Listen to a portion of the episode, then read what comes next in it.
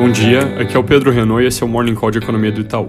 Começando pelos Estados Unidos, ontem o PMI ISM da indústria em abril trouxe surpresa forte para baixo, com índice em 60,7, que ainda é um nível bom, mas enquanto esperado era um patamar de 65. Isso aconteceu porque o mês anterior tinha sido muito forte, aparentemente meio inflado por preços que estavam vindo muito altos, por gargalos de oferta que estão se dissipando. Então, isso no fundo não deixa de ser boa notícia, porque o índice caiu no mês, mas para um patamar ainda bom e com melhora nas condições de oferta que tira riscos de abastecimento à frente. Mais uma vez, falando de discurso dos membros do Fed, declarações recentes têm ido na linha de que o cenário está melhorando, mas mantém o ponto que eles ainda estão longe de discutir retirada de estímulo estímulos, e isso é uma combinação bem favorável para ativos de risco. Na Europa, ontem eu comentei que vendas no varejo alemão tiveram alta muito forte em março por causa da reabertura que já tinha começado em alguns estados, então vale mencionar hoje que a curva do vírus no país parece estar entrando em tendência de queda,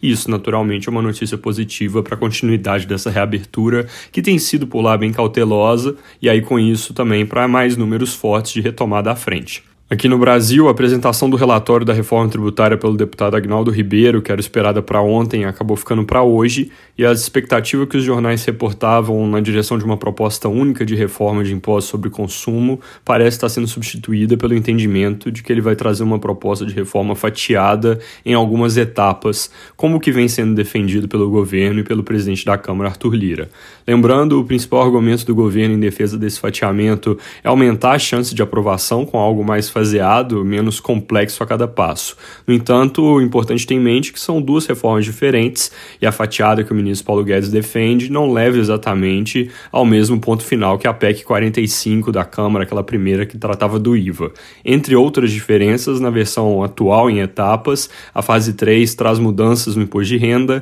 e a 4, que é a última, traz o imposto sobre transações digitais, que às vezes aparece com o nome de novas CPMF, em troca de desoneração da folha. Mas lembrar também que não necessariamente é isso que vem no relatório, então o melhor é acompanhar a leitura que vai ser hoje na comissão mista. Ainda sobre o Congresso, jornais de hoje reportam que o Congresso já pressiona o governo para ter um programa social pronto ao fim do auxílio emergencial.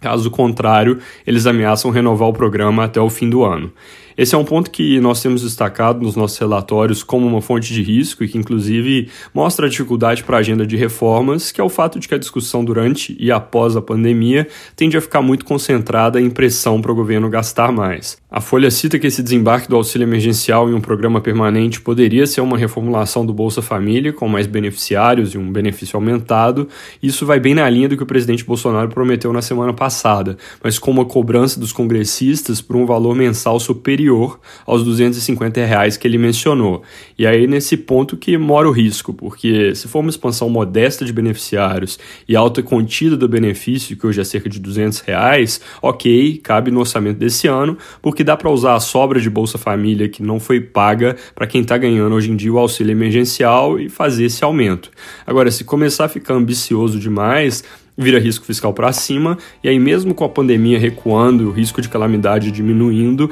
a preocupação fiscal no Brasil não deixa de existir, ela só vai mudando de natureza. discussão de fazer fora do teto um programa de incentivo à qualificação, que está nos jornais de hoje, também vai nessa direção. Para terminar, hoje a CPI da pandemia começa a ouvir os ministros da Saúde, começando pelos depoimentos do Mandetta e do Nelson Teich. É isso por hoje, bom dia.